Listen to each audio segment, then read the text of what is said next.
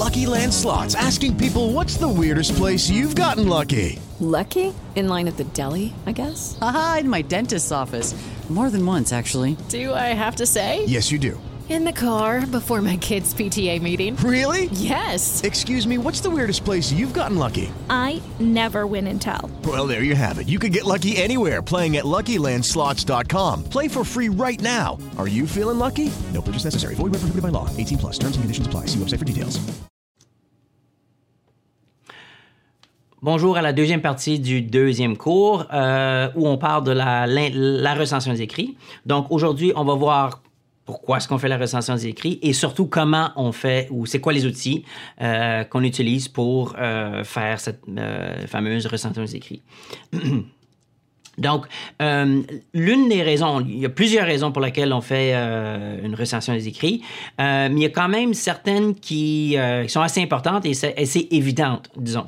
Alors, premièrement, on veut éviter de réinventer la roue. La recherche, on n'est pas là pour, pour, pour refaire, premièrement, ce que les autres ont déjà fait. Alors, on veut pas on veut pas refaire les choses. Euh, puis deuxièmement, on veut ajouter aux connaissances scientifiques. Alors rappelez-vous que la science est réfutable, euh, euh, objective, et puis on peut la tester ou refutable. J'ai déjà dit ça. Alors, ce qu'on veut faire, c'est qu'on veut, on veut ajouter à ce corpus de connaissances et non, euh, ben c'est ça, tout recommencer à neuf pour trouver qu'il y a quelqu'un qui l'a déjà fait. L'autre affaire, c'est qu'il y a quand même beaucoup de personnes très intelligentes qui ont passé beaucoup de temps et ont, mis beaucoup d'énergie à faire ce qu'ils ont déjà fait. Alors, on veut, on veut apprendre, on veut, on veut, on veut apprendre de eux. Dans tout ce qu'on fait dans, la, recherche, on veut aussi intégrer nos questions et ajouter euh, au débat, soit théorique ou au, euh, ou méthodologique, du moment. Alors, on veut, on veut, on veut pas nécessairement exister sur une île séparée avec une idée complètement à, part de la littérature. On veut, on veut être en lien avec ce qui se passe, euh, puis être à l'affût de euh, le contexte scientifique dans lequel on se trouve. Hum, deuxièmement, ou troisièmement, l'une des raisons pourquoi on veut euh, faire la recension des écrits, c'est on veut confronter nos idées, nos hypothèses, nos opinions par rapport à les idées et la recherche des autres. Alors, vous avez peut-être déjà une préconception de c'est quoi un concept X. Euh, et puis, c'est peut-être une opinion, c'est peut-être de, de, des observations, c'est peut-être euh, des idées déjà préconçues. Euh, alors, à travers la, recension des écrits, euh, vous pouvez voir, mais est-ce que je, est-ce que est-ce que je pense de la même manière que d'autres personnes?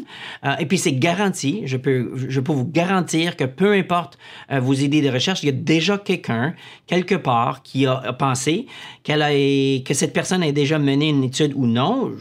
Ça, c'est peut-être pas, ou exactement la manière que vous voulez la mener, c'est peut-être pas nécessairement la même chose, mais les idées, les concepts ont déjà été, euh, ont déjà été euh, pensés, puis euh, je suis pas mal certain que euh, quelqu'un d'autre a pensé ou essayé de définir les choses auxquelles vous, vous, avez déjà pensé. Donc, encore là, on veut pas inventer la vie, on veut aller, on veut aller voir ce que les autres ont fait et puis apprendre de eux. Um, euh, quatrièmement, euh, la, recension des écrits est vraiment utile pour développer euh, sa méthodologie de recherche. Alors encore là, il y a des personnes qui passent, des, ben, qui passent leur carrière à faire de la recherche et donc à travers ces années, à travers ces essais puis ces heures um, et puis c'est le, leurs travaux, leurs travaux, ils ont quand même peaufiné certaines méthodes de recherche. Donc alors au lieu que nous autres on aille refaire ces mêmes erreurs, on peut très bien emprunter leur méthode même répliquer leur méthode, même utiliser exactement leur méthode pour mener euh, notre recherche. Alors, c'est tout à fait correct, c'est tout à fait logique, c'est tout à fait permis de, de, copier un chercheur ou une chercheuse ou la méthodologie de quelqu'un d'autre, euh, tant et aussi longtemps qu'on leur donne une référence, qu'on réfère. J'ai utilisé la méthode d'évaluation des symptômes ou des, de, lavage de main de euh, Tigui et la banane 2008. Euh, alors, c'est correct.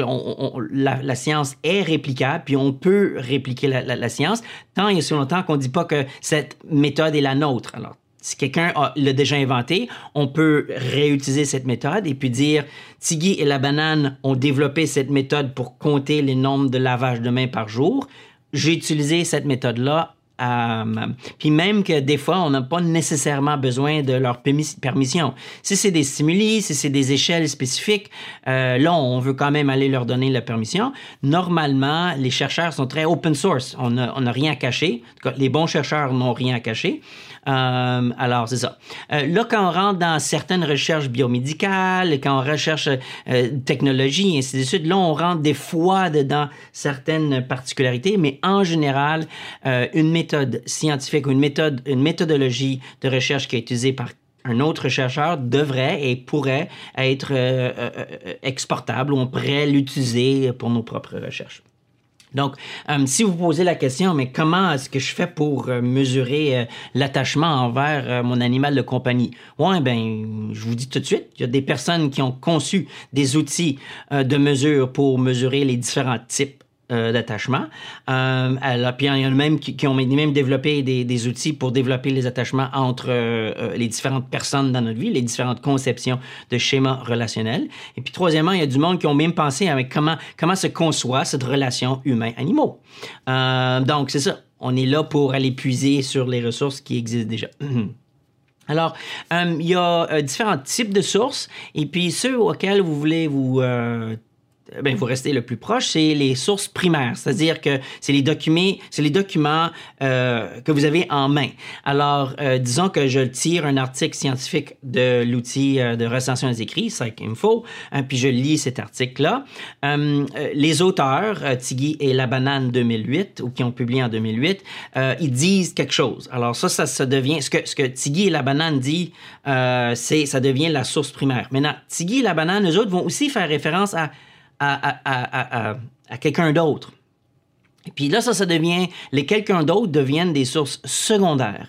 Alors, ce qu'il faut faire attention, c'est que des fois, euh, il y a le problème de, jeu de téléphone. Ou alors, lorsque les auteurs disent ou interprètent ce qu'un autre auteur a dit, euh, ben des fois, ils détournent un peu les informations. Alors, il faut éviter euh, le plus possible de se fier aux sources secondaires ou de, se fier à, à le paraphrasage des auteurs, puis au lieu d'aller voir directement ce que la source primaire euh, a à dire. Alors, le plus possible, si on, réfère à une source euh, quelconque, on veut l'avoir lu ou on veut avoir compris de notre propre lecture ce que les auteurs disent de leur propre voix, disons. Euh, il y a, euh, en quoi est-ce que on, quels sont les différents types de diffusion de la littérature? Normalement, il y a, euh, ben, c'est, composé souvent de livres. Euh, les livres sont euh, des thèmes très généraux. c'est, assez long. C'est souvent aussi des opinions plutôt que des, des faits nécessairement ou de la, la- une compilation de recherches scientifiques. Il y a les revues scientifiques qui sont euh, vraiment euh, des revues euh, là où ce qu'on documente la recherche qu'on, fait. Encore là, ces revues scientifiques peuvent aller de thèmes très généraux et très des opinions à des rapports de, d'études scientifiques. Ensuite, il y a aussi des congrès. Euh, donc, euh, on peut euh, des fois faire référence à des congrès. Souvent, les congrès, c'est plus comme une manière d'acquérir des informations plutôt informelles. Alors, où est-ce qu'un chercheur est rendu dans sa recherche, puis c'est quoi ses prochaines étapes, ainsi de suite. On va rarement faire référence à un, euh, congrès comme une source primaire d'information. Et puis, euh, mais ça existe. Et puis, il y a aussi des communications personnelles. Encore là, euh, si, je, si, je, si, je, si, je communique avec un chercheur ou une chercheuse et puis je lui demande une certaine information, puis je pourrais utiliser cette, euh, ce- ce- cette information comme source primaire. C'est c'est rarement utilisé euh, comme source d'information. On utilise ces sources plutôt pour euh, voir, euh, ben c'est ça, pour information, l'accumulation d'informa- d'informations plutôt informelles. Vous allez voir aussi que, juste pour revenir aux revues scientifiques, pas toutes les revues scientifiques ont la même, euh, ont la même qualité. Alors, euh, l'une des manières d'évaluer la qualité d'un- journal scientifique. Alors, c'est un peu comme, tu sais, tu as ton journal de communautaire et puis tu as le New York Times. Euh, pas pour dire que le New York Times est beaucoup, ben, beaucoup plus intéressant que ton journal communautaire, mais disons que ils, sont, ils baignent dans deux différents contextes et puis c'est très différent. Les ressources dévouées aux journalistes au New York Times est très différent que les ressources dévouées euh, pour votre journal communautaire. Alors, euh, c'est un peu la réalité aussi dans les journaux, dans les revues scientifiques. Alors, il y a certaines revues qui euh, ils sont simplement, on peut moins se fier. Disons que les informations euh, qui sont publiées dans ces revues-là euh, sont euh, ont un moins bon journal citation report ou euh, euh, journal citation euh, journal impact. Alors, vous allez voir qu'on utilise euh, le impact factor d'un journal pour évaluer est-ce que ce quelle importance relative aux autres journaux ou autres, revues scientifiques dans le domaine, euh, quelle est l'importance de ce journal relative aux autres? On va voir, euh, on, va explorer cette, ce concept dans l'activité de recension des écrits, mais simplement pour vous dire à ce point-ci que euh, c'est pas parce qu'une étude est publiée dans, un, dans une revue qui semble être scientifique qu'elle est rigoureuse et puis euh, qu'on peut se fier aux informations. Euh, surtout dans les dernières quelques années, en fait, c'est devenu un gros problème, ce qu'on appelle euh, euh, des, des, des, des, revues pirates, dans le sens que c'est monsieur, madame, monsieur, madame qui, qui, qui, qui, qui ouvre ou qui, qui, qui euh, qui fondent un journal, ils vont euh, demander euh, des, soumissions de n'importe qui, et puis ils publient ces, soumissions ou ces articles dans leurs journaux et dans leurs revues scientifiques euh, qui disent avoir été euh, révisés euh, et qui demandent à l'auteur de payer. Alors c'est la venue des open source ou open ouais, ça des open source pas des open source mais des ouais c'est ça des open source les, revues à, distribution ouverte. Qui euh, euh, cause un peu un problème parce que je peux ouvrir un site web, euh, je peux inviter les auteurs à me soumettre leurs articles, euh, je peux dire ou déclarer que ces, auteurs ou les revues, les articles de ces auteurs ont été révisés et ont été euh, rigoureusement critiqués, alors que c'est pas nécessairement le cas. Je peux charger un frais à ces auteurs-là. Alors moi, je me fais de l'argent et puis je mets ces articles sur le web à diffuser de manière gratuitement et puis tout le monde pense que les informations contenues dans ces articles sont rigoureuses. Alors il faut faire attention euh, et puis il y a quand même une certaine manière, il y a quand même des, manières assez, certaines de voir si euh, la revue est vraiment euh, de la bullshit ou pas. Et puis c'est un peu à travers du impact factor qu'on va voir si on traite de vraies recherches ou si c'est vraiment du, du n'importe quoi.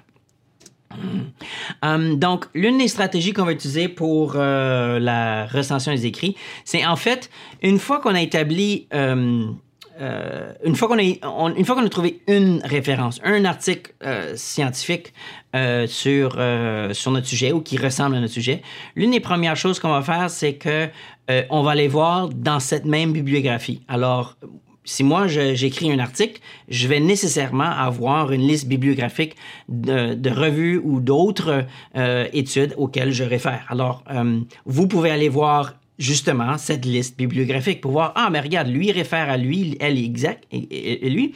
Alors, pourquoi est-ce que je vais pas voir là? Alors, un article va donner presque 30, 40 autres pistes. Euh, si vous choisissez, si votre premier article est, en- est intimement lié ou très directement lié à votre idée de recherche, vous allez voir que la majorité des articles dans la liste bibliographique vont aussi être liés d'une certaine manière assez proche à votre idée de recherche. Donc, après avoir euh, trouvé un article sur SciInfo, puis justement, je vais vous montrer comment fonctionne SciInfo, on va à l'une des premières choses, c'est qu'on va à la liste bibliographique voir qu'est-ce qui se passe. Puis là, une fois qu'on a établi euh, ben, ce premier cycle, là, on peut le répéter. Alors, si je commence avec mon premier article, je trouve deux ou trois autres articles dans la liste bibliographique, je vais les récupérer. Puis là, dans chacune de ces euh, articles-là, je vais retourner dans leur liste bibliographique pour voir en quoi est-ce que... Alors, voyez comment est-ce que c'est, c'est vraiment... Ça, ça peut éclore très, très, très facilement. Euh, puis ça peut, ça peut, ça peut, en fait, ça peut s'élargir très, très, très rapidement. Euh, mais c'est une ressource qui est assez, c'est une stratégie qui est assez efficace, surtout si on commence avec un article qui est euh, assez pointu et très proche euh, de notre premier but ou notre première idée. Donc, euh, les outils de recherche qu'on utilise pour faire la recension des écrits, le plus commun en psychologie, c'est ce qu'on appelle PsycInfo. C'est la référence de, base. Euh, d'autres références pour, euh, pour que vous puissiez euh, être... si, vous- allez dans d'autres champs ou si vous faites un...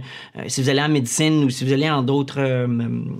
d'autres d'autres départ- d'autres éducations. Il y a aussi PubMed qui est surtout la recherche euh, médicale ou ouais médicale. Il y a Scopus qui est aussi un, un peu un entre-deux. Alors euh, il va euh, vraiment entre Psychinfo, PubMed et puis est assez assez assez commun ou assez efficace pour voir les citations de ces ressources. Alors, on, peut utiliser Scopus pour voir justement cet article X cite quel autre article? Alors, c'est une manière euh, d'aller chercher d'autres informations aussi. Et puis, il y a aussi Google Scholar. Alors, pour ceux et celles qui ne connaissent pas, mais euh, Google a ce, ce- sous-engin de recherche qui est Google Scholar qui permet de faire la recherche Google uniquement euh, dans les pages qui ont été catégorisées comme académiques.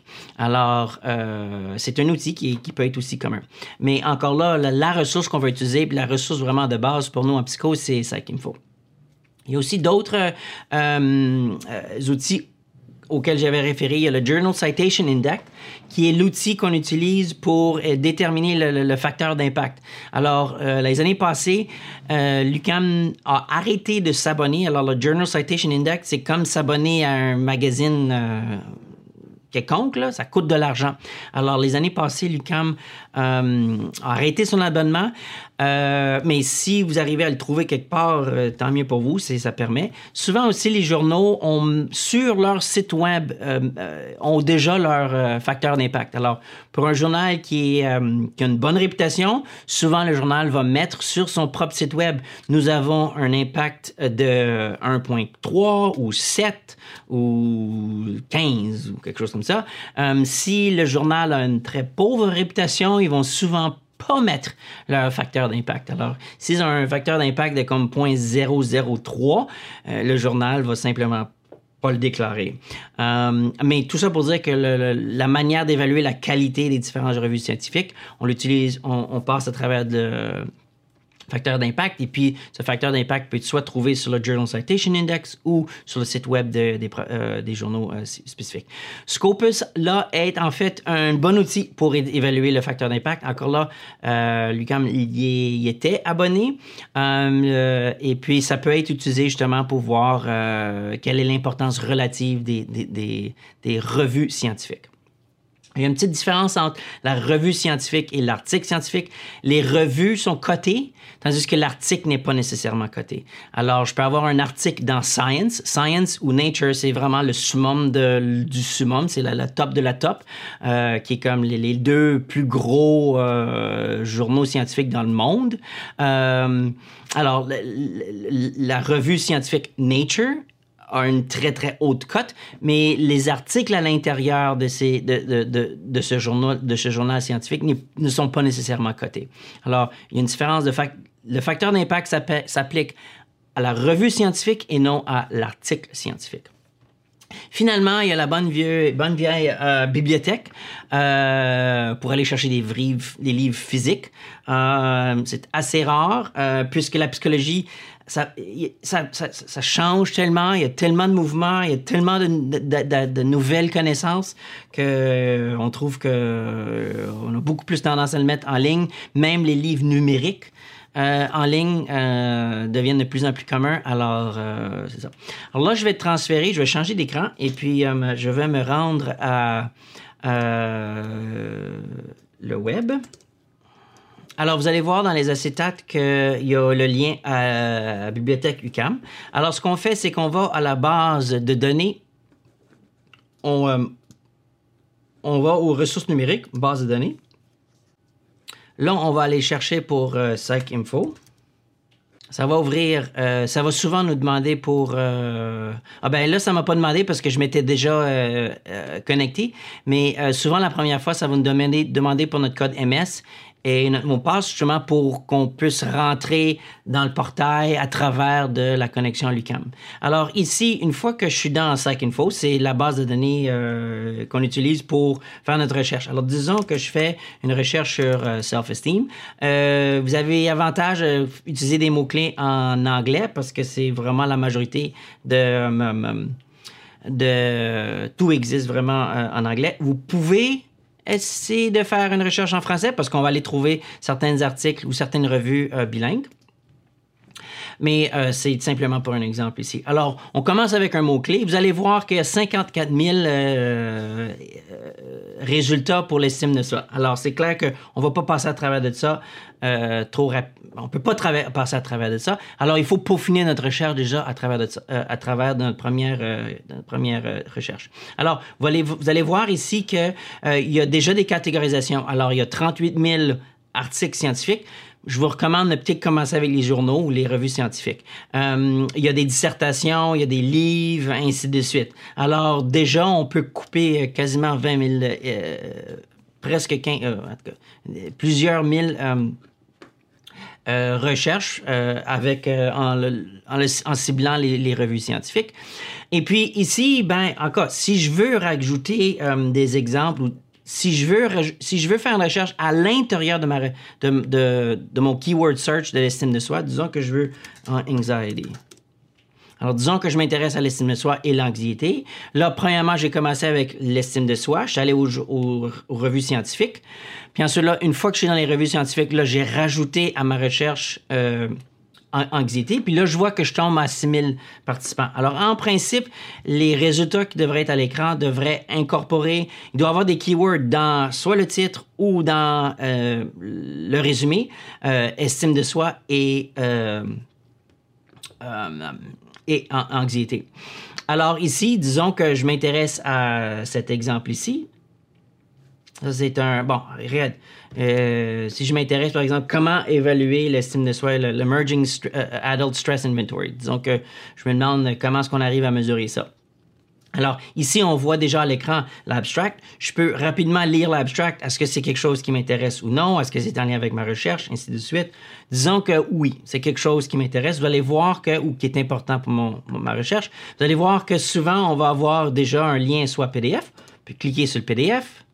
Ça télécharge le PDF et c'est simple que ça, on a accès à ces informations. Alors voilà l'article euh, euh, en question. Alors là, si c'est quelque chose qui est important, on la lit. Et comme je l'ai déjà mentionné, une des premières choses qu'on peut même faire, c'est aller directement aux ressources. Puis on va voir, ben, OK, mais quelle autre ressource ou à quoi ces auteurs ou à qui ces auteurs réfèrent. The Stress Response Dampening Hypothesis. Ah, regarde, c'est intéressant. Même que, puisque ça existe au niveau numérique, je peux même cliquer sur le DOI. Alors, le Digital Object Identifier. Alors, souvent, il y a, des PDF qui sont, euh, où les liens sont déjà cliqués. Alors, je peux même cliquer directement sur le lien. Ça va m'apporter à l'article en question. Alors, c'est quasiment trop facile. Euh, et alors, c'est une manière, euh, c'est une des stratégies les plus efficaces pour justement trouver une première article. Une fois qu'on a ciblé notre premier article, d'aller vraiment exploser puis aller explorer les autres articles ou les autres ressources euh, qui pourraient nous être utiles. Alors, je vais aussi euh, revenir ici. Alors, euh, dans les articles, il y a des, c'est pas tous les articles scientifiques auxquels vous allez avoir accès en format PDF. Euh, donc euh, ici par exemple vous voyez le Open Access. Alors ça c'est un ça c'est un journal qui est euh, qui est gratuit, qui, est- est- est Open Access, c'est-à-dire qui est, est public. Alors ça vous allez quasiment toujours avoir accès à des articles qui ont Open Access, mais disons que par exemple je vais aller voir ici. Alors cet article-ci. Alors, si vous voyez qu'il n'y a pas le bouton PDF, vous allez toujours, ou es- espérons avoir un obtenir à UCAM. euh, à, UCAM. Alors, si vous cliquez là-dessus, UCAM va vous envoyer là où ce que vous pourriez peut-être aller euh, pour le trouver. Des fois, obtenir à UCAM va vous envoyer à justement le texte intégral, comme vous voyez à, l'écran. Des fois, il va vous envoyer à une page où que, ben, essentiellement, l'UCAM dit, ben, ouais, on n'est pas abonné à cet article. On n'a- pas accès, on- peut pas s'abonner à tous les journaux, euh, toutes les revues scientifiques, donc malheureusement, on n'a pas accès à cette... euh, à ce journal. Mais en principe, euh, si vous voyez euh, texte intégral, encore là, on retombe sur la page. Vous allez toujours voir que quand vous êtes sur le, les pages web des, des revues scientifiques, il y a toujours l'UCAM qui apparaît quelque part. Alors, c'est une manière, on utilise le proxy de l'UCAM pour dire euh, qu'on on est sur cette page euh, à travers du, euh, de l'abonnement de l'UCAM. Alors, euh, il se peut que euh, certains, certains articles scientifiques euh, soient pas disponibles sous format PDF sur, le, sur le web. Si c'est le cas, voici ce que vous faites. Vous prenez, vous copiez le titre et à rajouter PDF à la fin. Alors, des fois, le PDF peut exister sur la page web de l'auteur. Euh, il y a ResearchGate, il y a academia.edu qui sont. Qui alors, il y a des fois. euh, le, PDF peut exister sur le web ailleurs que sur euh, PsycInfo ou le site de, de, la revue scientifique. Alors, si vous ne trouvez pas l'article à travers de PsycInfo euh, et le lien obtenir à l'UCAM, euh, vous pouvez toujours essayer sur Google simplement de mettre le titre et puis euh, ajouter PDF à votre recherche pour voir s'il y a quelque chose qui se passe. Euh, ici, comme vous voyez, je vois, je suis, j'ai abouti sur sur le site de ResearchGate. L'auteur n'a pas mis le PDF, mais je peux demander qu'elle m'envoie le PDF. Des fois, ça fonctionne, des fois, ça fonctionne pas. Il n'y a pas de garantie. Bon, alors ça vous donne un bref aperçu de euh, comment utiliser comment utiliser PsycInfo. Euh, vraiment, pour dire la vérité, la meilleure manière d'y apprendre, c'est euh, de jouer avec. Alors, c'est justement ce qu'on va faire pendant la, séance jeudi prochain. C'est qu'on va on va on va jouer avec, puis je vais répondre aux, aux questions. Vous allez voir que c'est assez simple. On commence avec un point de départ, puis ensuite là, on peut lier, voir à quoi ce point de départ est lié. Et alors, c'est ça. Alors, euh, avant de vous quitter, je voudrais aussi quand même euh, expliquer comment euh, les articles sont, sont, sont, sont, préparés. Alors, il y a quand même des trucs, il y a quand même des manières d'aller chercher des informations ciblées dans les articles, surtout si on comprend comment un article scientifique est, est. Alors, il y a quand même une recette, puis on va revoir ça plus tard dans le cours, dans la, composante de diffusion de, diffusion de la recherche. Alors, si on comprend la structure d'un article scientifique, on peut mieux cibler les informations qu'on cherche.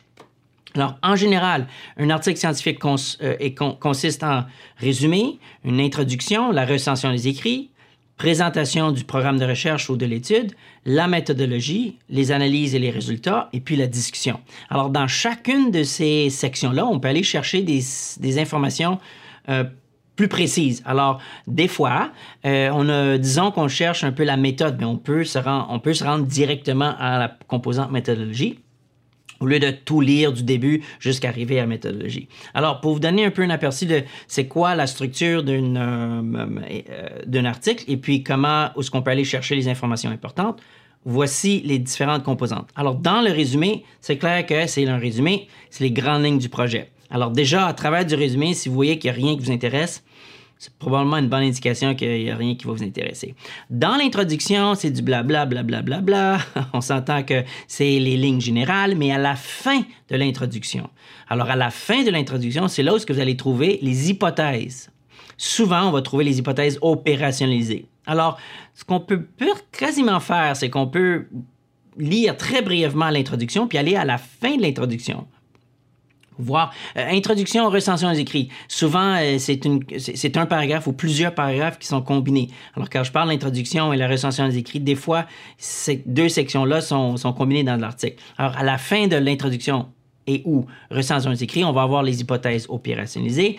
Euh, et puis si les hypothèses sont opérationnalisées de la manière qui nous intéresse, ben là, on, le sait déjà. Alors, après avoir lu la résumé, on peut aller à la fin des recensions écrits introduction, voir, ah, ben regarde, il se pose vraiment des questions qui sont en lien avec les miennes, donc je devrais continuer ou ça mérite de continuer. Euh, après l'opérationnalisation des hypothèses, là, on rentre dans la méthode. Alors, si vous êtes convaincu l'importance des hypothèses, bien là, vous pouvez continuer dans la méthode. Comment est-ce qu'ils ont recruté les ou comment est-ce qu'ils ont mesuré leur VIVD, c'est quoi la méthode qu'ils ont utilisée, ainsi de suite. Alors, dans la méthode, c'est vraiment euh, la description détaillée euh, de, de l'étude qu'ils ont menée, euh, que vous devriez être capable, il, il devrait avoir assez d'informations dans la méthodologie pour que vous puissiez être capable de répliquer cette étude. Alors, il devrait avoir exactement la référence de- des questionnaires, devrait avoir le, nombre de stimuli, ainsi de suite. Alors, si c'est important, tant mieux. À travers des résultats, ben là, à ce point-ci, vous avez peut-être pas pris des cours de, de- statistiques. C'est peut-être un peu mm, des gros chiffres, puis on comprend pas. C'est correct, parce que vous pouvez quasiment pas lire cette section-là, puis aller au début de la discussion. Alors, la composante résultat, c'est lourd, c'est du jargon statistique, blablabla. À l'intérieur du jargon scientifique, il y a peut-être des phrases que vous allez comprendre, tant mieux, excellent. Mais si les auteurs ont bien fait leur job, ils devraient avoir répété les conclusions générales de leur étude dans le premier paragraphe de leur discussion. Alors, ils devraient commencer la discussion en disant quelque chose comme nos résultats montrent que plus l'estime de soi augmente, plus les résultats scolaires augmentent aussi. Alors, ça, c'est des informations que vous pouvez comprendre, que vous pouvez interpréter, que, puis de l'allure. Si les auteurs n'ont pas fait leur job, ben là, il va peut-être falloir décortiquer puis le lire en détail la, section résultats. Mon point étant que, au lieu de passer du temps à passer à travers de toute l'introduction et tous les résultats, vous pouvez quasiment sauter l'introduction pour voir euh, est-ce que les hypothèses sont importantes. Si les hypothèses sont importantes, là, portez attention à la méthode. Si la méthode est importante, sautez directement à la discussion, surtout au début des discussions, pour comprendre un peu c'est quoi le message, c'est quoi les conclusions générales de l'article. Là, si ça, c'est tout correct, mais là, retournez à l'introduction pour aller voir mais comment est-ce qu'ils ont... euh, à quoi est-ce que c'est lié, puis comment est-ce que ça fonctionne. Donc, euh, vous voyez comment est-ce qu'on peut utiliser les différentes euh, composantes de l'article scientifique pour cibler ce qu'on cherche et puis euh, aller, euh, euh, aller, aller euh, extraire les informations beaucoup plus efficacement. Si vous trouvez un article simplement pour, une, pour la méthodologie, bon, ben, vous n'avez pas besoin de tout lire. Allez simplement pour voir, aller voir l'outil qu'ils ont utilisé pour, pour mesurer. Si c'est plutôt les, les, les- les hypothèses, bien, allez voir les hypothèses. Alors, en utilisant ces, euh, cette stratégie-là, c'est aussi une manière qu'on peut aller vraiment aller lire beaucoup d'articles scientifiques sans avoir tout lu chaque mot des articles scientifiques. Alors, on va aller chercher, ça nous permet d'aller chercher beaucoup d'informations, puisque chaque information est beaucoup plus ciblée, plutôt qu'aller euh, lire euh, chaque mot, puis on s'entend que c'est pas nécessairement chaque mot dans chaque article qui est important pour nous ou dans, pour, notre, pour notre étude. Alors, euh, ici, je dis que si vous citez, alors dans vos, vos études, vous allez, vous allez devoir citer euh, puis faire référence à d'autres articles. Alors, si vous citez une référence, c'est parce que vous avez pris assez connaissance pour comprendre l'essence de cet article. Alors, quand je dis il est important de lire au complet, on s'entend que lire au complet, euh, vous, êtes, vous, êtes, vous êtes à l'aise à dire oui, cet article porte sur tel et tel sujet, ils ont utilisé telle et telle méthode, et puis j'ai compris l'essence de ce message-là. Euh, c'est ça ce qu'on veut dire par lire au complet. Euh, parce qu'on veut à tout prix éviter de de donner ou de, de- de perpétuer des mauvaises informations en lien avec de- de- des articles et d'avoir l'air bête.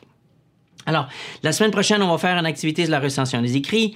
Euh, je mentionne ici qu'on va parler brièvement sur les normes APA. Les normes APA, c'est simplement comment est-ce qu'on formate. On a standardisé toutes les, les manières de présenter des, euh, des, documents en psychologie. Alors, tout le monde utilise la même formule qui sont les normes de la APA du American Psychological Association. Alors, euh, les normes APA dictent quand mettre des virgules, quand mettre de l'italique, quand mettre des majuscules, blablabla. Bla, bla, bla, euh, on veut pas trop se casser la tête avec ça, mais on veut simplement respecter les normes pour, pour adhérer aux normes. Alors, vous allez trouver sur euh, Moodle euh, plusieurs ressources qui font référence aux normes APA. On ne va pas revoir le formatage APA. C'est quelque chose que je vous laisse euh, faire euh, sur votre propre temps parce que c'est pas un cours sur le formatage APA, mais je vous donne les ressources pour euh, comprendre puis avoir l'essence des normes APA. Alors, vous retrouvez ces ressources sur Moodle. sur ce, on se voit la prochaine fois. Mary redeemed a $50,000 cash prize playing Chumba Casino online. I was only playing for fun, so winning was a dream come true. Chumba Casino is America's favorite free online social casino. You too could have the chance to win life changing cash prizes. Absolutely anybody could be like Mary. Be like Mary. Log on to ChumboCasino.com and play for free now. No purchase necessary. Void where prohibited by law. 18 plus terms and conditions apply. See website for details. The voice in the preceding commercial was not the actual voice of the winner.